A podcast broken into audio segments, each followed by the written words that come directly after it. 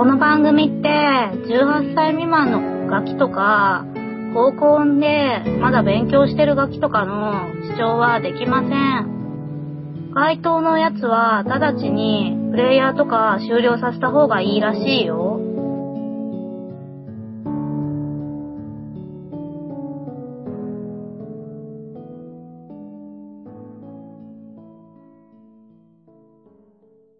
セクシープラス、プラス、プラス、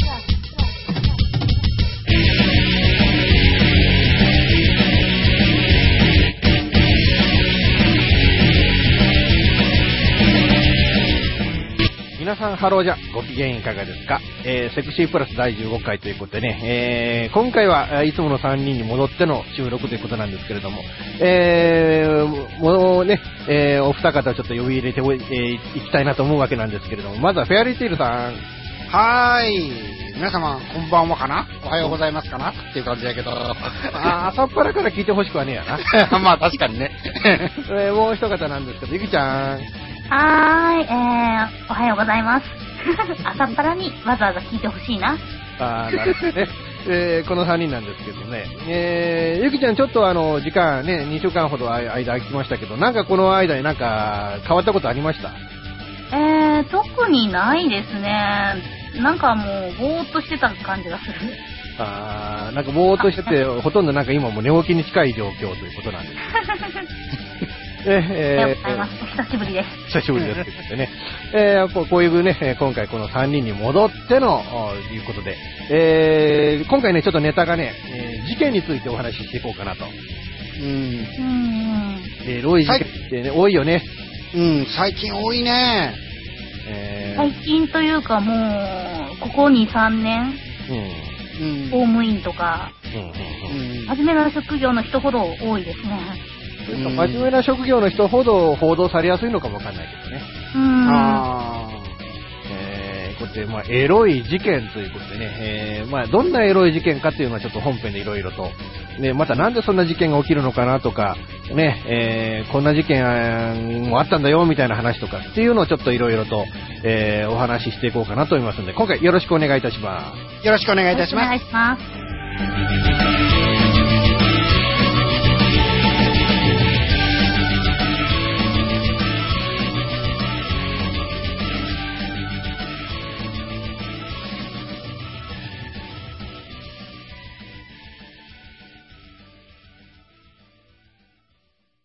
ショックが必要です。充電しています。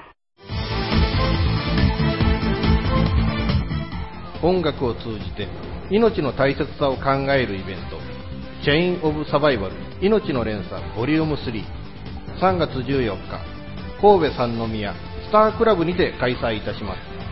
入場料は1500円プラスワンドリンク制。皆さんぜひお越しください。あなたにも救える命があります。新宿場皆様ごきげんよう。セクシープラスに出たり出なかったり、出ちゃったりしちゃってる？セクシャル改ざこと佐賀正義でございます。えー私プラス時々1名プラス多数、かっこ、になればいいな、のリスナーの皆様のケンケンガクガクをお送りする番組、続秘境者たちの祭典、ニコニコ生放送内で不定期でオンエア中、真面目なネタからへんてこなネタ、お約束の R18 的なネタまで、だいたい30分くらいひたすらと語らっておりますよ。詳しくはニコニココミュニティ CO116636 をご参照くださいませ。えちなみにね、トーク動画の方ではセクシープラス出演中のあの人も出たり出なかったりしちゃいますよ。あ、誰誰誰あ誰なあなた。私？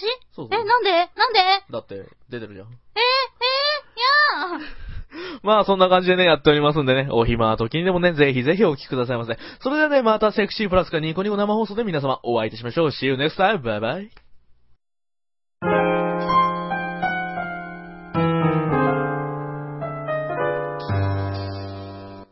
ということでね、オープニングでもお話ししました通り、今回ね、えー事件についてお話ししていこうかなと思うんですけれども、えーまずはね、えー大阪府警の保安課は、あーこうね、えー2月5日までに、えー公然わいせつ幇助と食品衛生法違反の容疑で、大阪市北区のハプニングバー、バーニングポイントドゥの経営者の方を逮捕したと。ちょっとまあここは、あの、えー新聞記事は実名になってますけど、そこはちょっと飛ばしてもらっさせてもらってということなんですけども。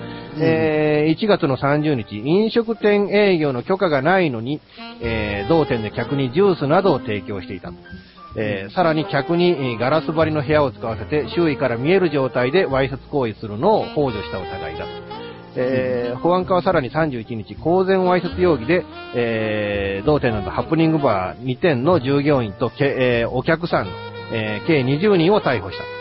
えー所在不明だった、あの、この経営者の方についても、えー逮捕状を取って、えー4日にこの容疑者が出頭して、えー曽根崎署が逮捕した、えーということなんですけれども、うん。えーまずね、この事件ね、あのーいきなり公然わいせつで逮捕状を取るんじゃなくて、うんえー飲食店営業がないのに、お客さんにジュースを出した容疑ということでね、うん。怖いですな、こういう容疑で逮捕されるっていうのはね。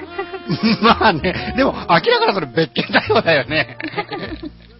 だから、あの、この容疑でとりあえず逮捕状を取っていって、で、行ってみたらガラス張りの部屋でなんかお客さんがわいせつなことをしてたんでしょうな。ああ。まあそっちに対しては現行犯ってことだ。うん。だから最初から現行犯で、まあ、まあ、げっていうわけにいかないのがやっぱこういうところの捜査の手法なんでしょうけれどね。うん。えー、いい迷惑ですね。ねあのこういうの気をつけなきゃいけないのは、お客さん逮捕されますからね。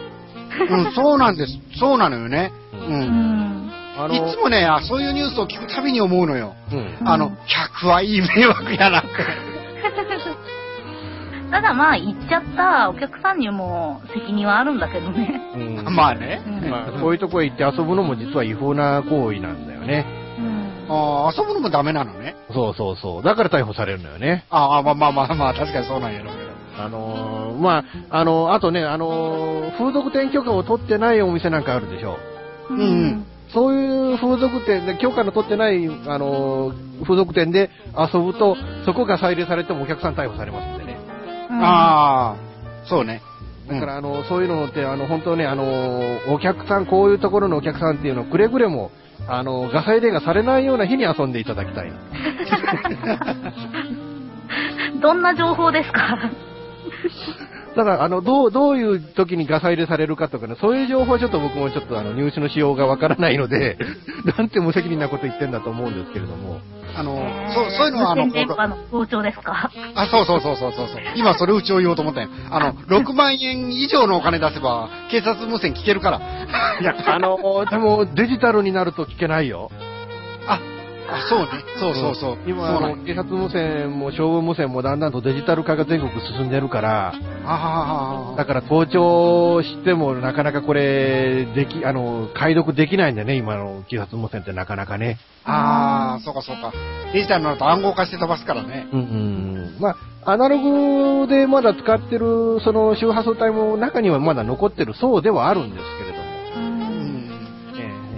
まあ、やけど本当ね、あのーこうね、食品衛生法違反の容疑っていう、あの、人間捕まえる、捕まえようと思ったらどんな容疑だって捕まえれるんだっていうことがこれで勉強になるよね。うん。そうそう。えー、ほんとね、あのーまあ皆さんくれぐれもっていうことなんですけど、フェアリーさんこういうあの、ハプニングバーみたいなところはある？行ったことあは。、ハプニングバーはね、ないのよ。はあ、はあはあはうん。あ、ななんか似たような方向性でなんかこう、そういうような遊びってなんかあります？青缶ぐらい。ああ、僕は逆に青感がないんでね。ああ、いやだからあの、何？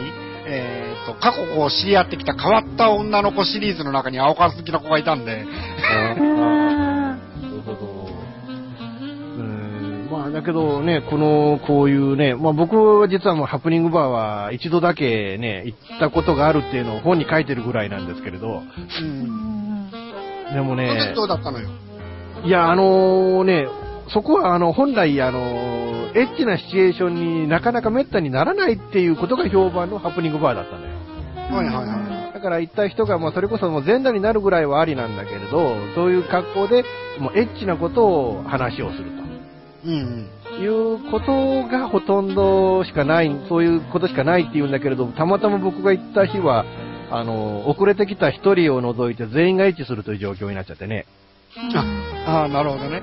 えーまあ、あの凄まじいまでの、あのもうね、えー主人肉林みたいな感じだったんですけれどね。うんうんうんもうあのね、ああいう状況で踏み込まれたらもう全員もう一網大人だなと。まあ確かにね。そ、その時にあの、イプさん引っ張られたら、あの、作家になるんかね、肩書きは。ノンフィクションさん。で、僕は言いませんもん。あの、いや、僕はあの、わいせつな行為をしに来たんじゃありません。取材できたんです。潜入取材です。私は、あの、裸だけどエッチなことしてませんとかね。いえ、説得力ねえな。いや、まあそこまでなったら刑務所の中からとかなんか書けばいいんですよ。ああ、まあね。あの、ここ工事所何日とかに、あの、工事所23日を、あのね、えー、交流集のあの本音みたいなね。ゆうきちゃんなんかこういうなんか似たようななんかシチュエーションはなんかある？今経験的に。いや、ないですね。あ答えでっていうのはわかんない。ああ、もうああやっぱりもう彼氏なりなんなりと、その、やっぱり二人っきりの状況でっていう派ですな。うん。青缶に近いことっていうのはあるけど、うん。うん、例えば、初エッチの時の、うん？え初エッチの時の学校のプールの更衣室とか、ああ、はあ、はあ。ああれぐらいかな。ああ、なるほどな。だけどな、なかなかね、まあ、学校のプールの更衣室でエッチするっていうのもめったにそうないだろうからね。ーうんいやー、あでもそんなのはいっぱいありそう。うん物質っていうのはあるよ、結構。うん。ああ、確かにね。うん。だけどまあこういうね、あの、皆さんとにかくお客さんはね、あの、逮捕されるもんだと思ってこういう遊びをしていただきたいなと。うんえー思うんですけど、もう一個ちょっとね、ニュースがね、ちょっと気になったニュースがあるんですけどね、あの、最近あの、桜ポリスってのがいるんですわ。おおなんて？桜ポリスですな。ああ、桜ポリスね。はいはいはい。うんえーなんかこう、エッチな事件を専門に扱っている女性による、うん、あの、まあ、警視庁の生活安全課の、おまあ、警官っていうことなんですけれどね。うん。えーこれあの、正式には子供女性安全対策専従班というそうなんですけれども、うん。えー子供や女性に対する声かけや付きまといなど、えー性犯罪の前兆的な事案などを重点に捜査するグループだということなんですけれども、えーうん。現在、そのね、警視庁に、えー56人の方が配属されているということなんですけれども、うん。えーその方々がこう摘発した事件なんですけれども、うん。えーっとね、この人ね、あの、あの、ある人は逮捕されたんですけれども、うん。えーこれは府中署とその桜ポリスが合同で逮捕したということなんですけれども、えー立川市高松町の、えーある男、えーこの人、昨年12月10日午前10時20、えー午前10時頃、そして23日頃、えー両日なんですけれども、えー府中市境町の路上の自家用車の普通乗用車を止めて、えー歩道を歩いていた都立高3年生のあ女子生徒に対して、わざと見えるように、えー車内で下半身を露出して、えーまあ、G をしていたと。うん。うんえー運転席に座った状態でズボンとパンツを膝までずり下ろして、えー局所を全開にし、えー右手で陰茎を触り、えー G 行為をしたと。えーで、まあ、この女子生徒が、あのー車のナンバーを記憶していたことで、えーまあ、警察に逮捕されたということなんですけれども、この方、うん。うん。あーなんと、おデリヘルの経営者だそうです。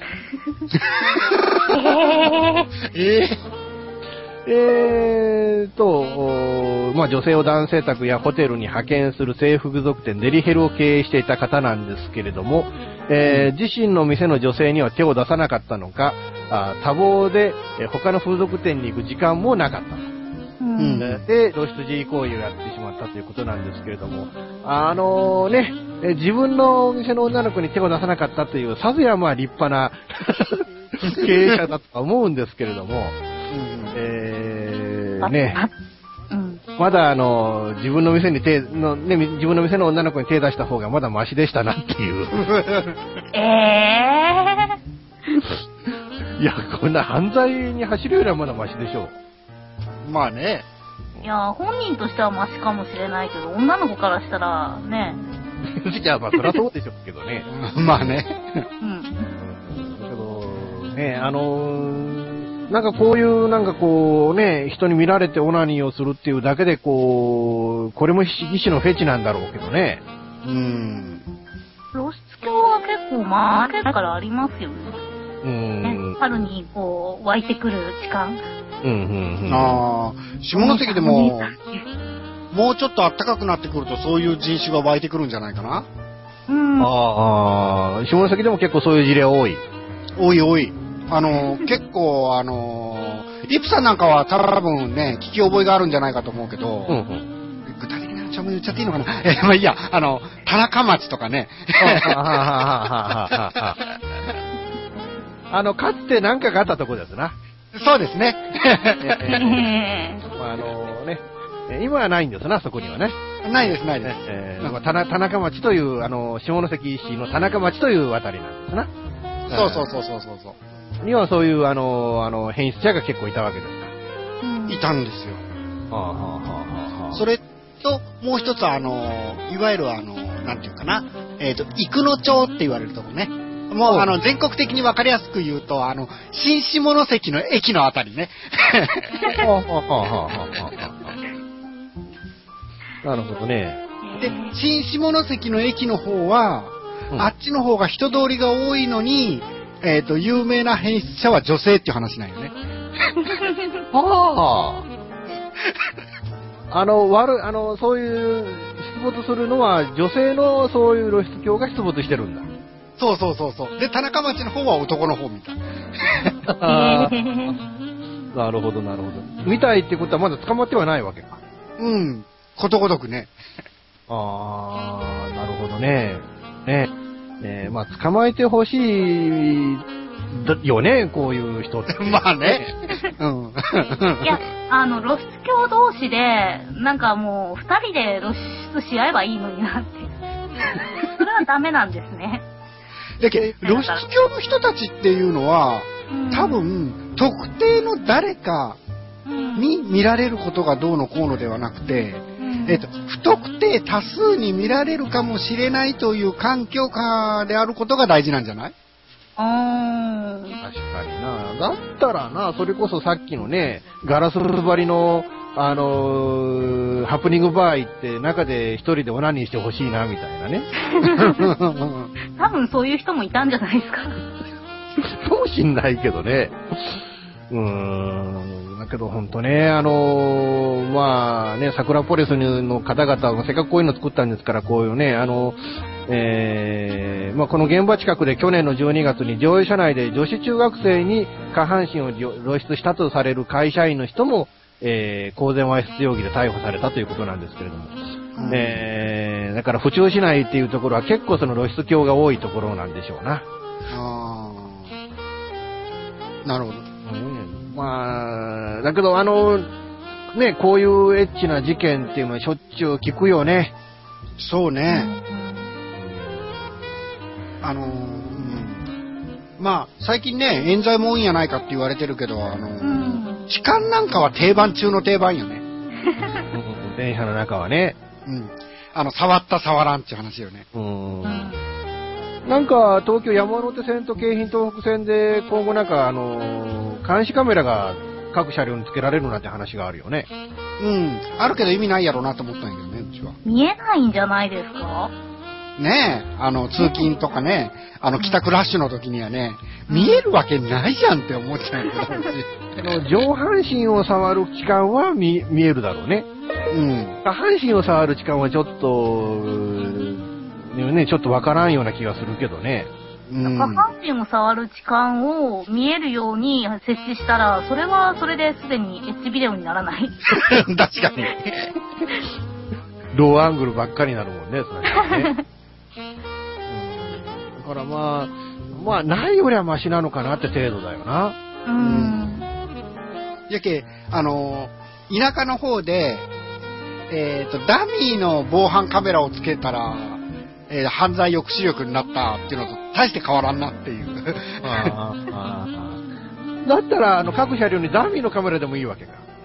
うん、まあね。うんうん。それだったら安く済みますね。うん、ハリボあ時テだけね。々タッチすればいいんですよね。うん。もうそれこそなん、なん、ね、あの、コスト的に考えたら何百円でできるかもわかん。ないからね。うん。うん。いや、あのー暴力団な事務所から払い下げてもらえばいいん。です。また過激な。払い下げてくれるかね？どうでしょう？また、そういうとこと繋がってるっていうことがまた他の問題に発展しそうな。繋がってんですよ、結構ね、あの、あの、捜査4課とね。捜査4課とそういう、あの、ところっていうのはね、結構いろいろ聞く話ではあるんですけれどね。えーと実はあのあ、僕はこれやめとこう。これちょっとシャレにならねえことが頭に浮かんだんですけどうん。何ですか？いや、いや、あのね、えーと、とある県警のね、えーとある人が、あのーとある組長さんのお下がりの組、あの、車をずっと外車を乗り回してるっていうのをね。乗り回してるってことは現在進行形かい。えーこれ、あの、あの、そそう、そういうところも、なんか、まあ、まあ、あの、一説によるとって話なんでね。ああ、一説によるとね。一説によるとっていう、そういうことをおっしゃっておられた、あのーけ警察官の方にお話を聞いたことがあるという。なるほどね。うんことにしておいてくださいということにして僕はなったんですけど。うん、だからまあね、だからまあそういうつながりがあったらあったでちょっとまあもう確かに問題にはなってくるでしょうけどね。うん。うん。えーとか、あとは、まああの最近特に報道で増えてるのは、あの、遠行事件ね。はいはああ。えーやっぱ中学生、高校生でやっぱ遠行に走ってる女の子ってやっぱ多いし、それやっぱか、まあ売る方がいるから買う方がいいのか、買う方がいいのか、売る方がいいのかっていうのは、どっちかよくわからないんだけれども。い。いや、まあ、供給だけあっても、需要がなければどうにもならないけど、需要だけあったら、そのうち供給が来るんだから、うん。なるほどね。やっぱ買う人間がいるいればこそか。とりあえずは。でもやっぱり供給側の生活も、生活とか事情もあるんだろうし。あの、生活ならいいよ。例えて言うと、だからまあ、あのね、そこら辺、生活のためにどうのこうのって言うと、やっぱ付属という産業自体をこう否定することにもなりかねねえから、下手なことは僕も言えねえんだけれどもう、。うんん。だけど、あのーぶっちゃけこういうのね、事件になるって中学生、高校生の話じゃん。う。うん結局その、ローソンあたりでそれこそアルバイトで行く感覚で、その、売ってんだわな。うん。うーん。だからそ、それはちょっとどうなのよっていう話にはあるよね。う。うんん。まあ、そう、うん、それもあるし、うんえーっと、うちが思うのは、あのーなんていうのかな、詳しくは話さんよ。うん。うん。詳しくは話さんけど、イプさんにそんなやつはグーで殴れグーでって 言われたような、あの、考えのもとでやるのもどうかなとは思うけどね、あーあの、3万以上もらわないと今年はエッチしないというおっしゃられたお方ですか？そうです、そうです。ねえそ、それって私はプロになったという宣言だとしか思えないんですけどね、私は。そうそう。それで、それでいて私、値段がまたお手頃ですね。ねえ、あのーまあまあ3万が相場なのかどうなのか私はあの、そういうので買ったことはないので分かりませんけれども、うん。でもいかがなものかと。うん。いかがなものかと。うんそういう人たちが風俗というね、産業を潰すんですよ。言っちゃ悪いんだけど。あの、できればあのね、えーあの、個人営業するよりは、あの、できればお店でやっていただきたいなと。あ のーもうね、お店でやってて、もうその特定の人としかもうね、あのーもうやらないんだっていうことになってくると、うんまあそれはもうそれでもうあのーもう半分引退した後に何人かと、に二人か三人だだけ個人でっていうのはありかもわからないけれども、うん。最初から個人でっていうのはもう市場嵐もいいとこなので、ちょっと控えていただきたいなという。そうそう。でも男の側も、あの、買う側も、お店で買うと、なんか、つまんないみたいなのってあるんじゃないかな。あの、風俗嬢相手に、あの、外で会わないっていうのはよく聞く話だとは言うよね。うん。でも、でもそれも、なんか、普通のことなんじゃないって。うーん。普通にによくやられてることだよねって思うんですけどね。外で会うっていうことの定義にもよるんだけどな。うん。だから外で会ってお金を払うのか、外で会うからタダでやらせろって話なのかっていう、そことも意味が変わってくるからね。あうんまあね、なんかそう、そういうのもまあどう、どうなのかなというふうにはまあ思うわけなんですけど、うんまあ、えー、ゆき、ゆきちゃんもあれだよね、大昔にちょっと、遠行の経験あんだよね。ー、大昔ですね。本当に大昔。私いややっぱりそのやった感覚っていうのはどんな感覚でやってたの？うん、あ、なんかお金くれるから、みたいな。うん。まあ、白い車でね、スーッとつ近づいてきて、うん写真だけ撮らせてくれないとか、うんちょっと食事行かないとか、うん。そんなやだから、いわゆる出会い系云々じゃなしに、もうナンパされてって感じだよね。つ。そうですね。だから、ある意味、なんていうのかな、あのー昔からあるあれなんだよね、そういうのって。うん。うん。あ、でも私の頃が遠行が流行ってたっていうのもあると思う。はあはあはあはちょうど、あのねえ、携帯が出始めた頃とか、うん。その前に、えっ、と、出会い系じゃなくてなんかありましたよね。えーと、テレクラみたいなやつ？そうそうそうそうそう、うんテレクラでなんか、遠行が流行り始めて、うん。なるほどね。まあ、いうことでね、そろそろまあ時間が近づいてきつつあるわけなんですけれども。まあまあ一応こういうね、まあ、犯罪は皆さんとにかく手を染めないようにと、犯罪じゃないつもりで、その、あ行ったところでたまたま捕まって犯罪者になっちゃうって前科がついちゃうなんてことも皆さんちょっとあるかもわからないんで、えーくれぐれも、あのね、えー、白バーみたいなとことか、あるいは無許可の風俗店で遊ぶときにはちょっと用心していただければなと、うんえーいうふうに思います。それとまあ、あのね、えー、君子あよきに近寄らずではないけれども、なるべくは、なるべくはじゃねえな。あの、ととにかく犯、なるべくは犯罪しないでくださいっていうのもちょっと言い方としてどうかなと思うんでね。うん。うんあの犯罪でね、えー人生をこう棒に振ることのないように、うんえーしていただきたいなと、いうようなところですかな。はい。そうですね。はい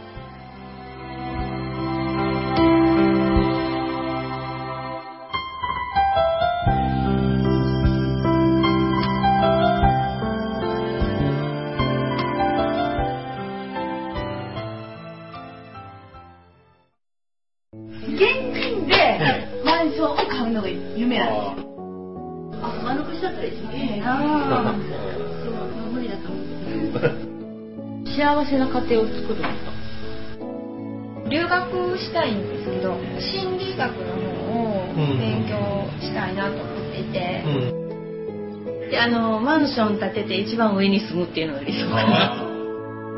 あなたの夢を応援しています。風俗リンクラジオ。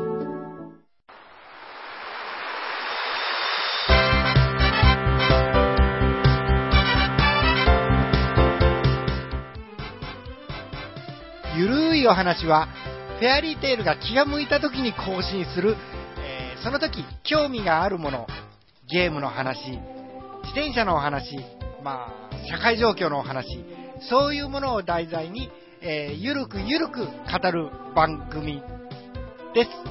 ぜひ、皆さん、聞いてね。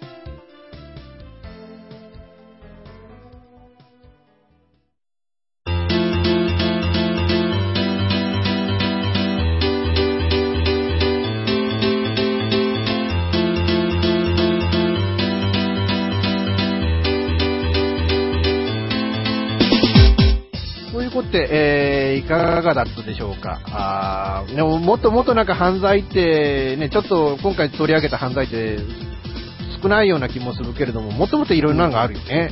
うん。うん。あるある。その、犯罪が起きた後の対応に関してもね、ちょうんっとね、っていうのはあるんだけどね。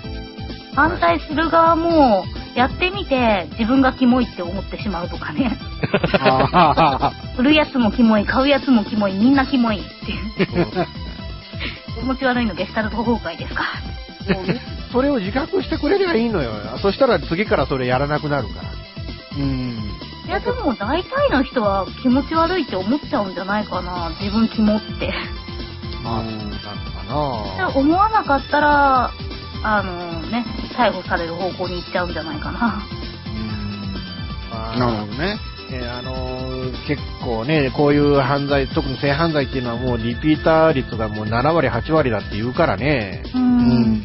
えーだから本当はあの、懲りない人は全然懲りねえんだろうなとは思うんですけれども。うんうん。えーまあ皆さんくれぐれも犯罪者にだけはならない残りの人生を送っていただきたいなと。いうことで今回、えーね、えーお別れしたいなと思います。えーセクシープラスお相手はイプシロンと、えー下関からフェアリーテールと、えー大阪からゆききおでした。ではまた来週ごきげんよう。さようなら。さよならさようなら。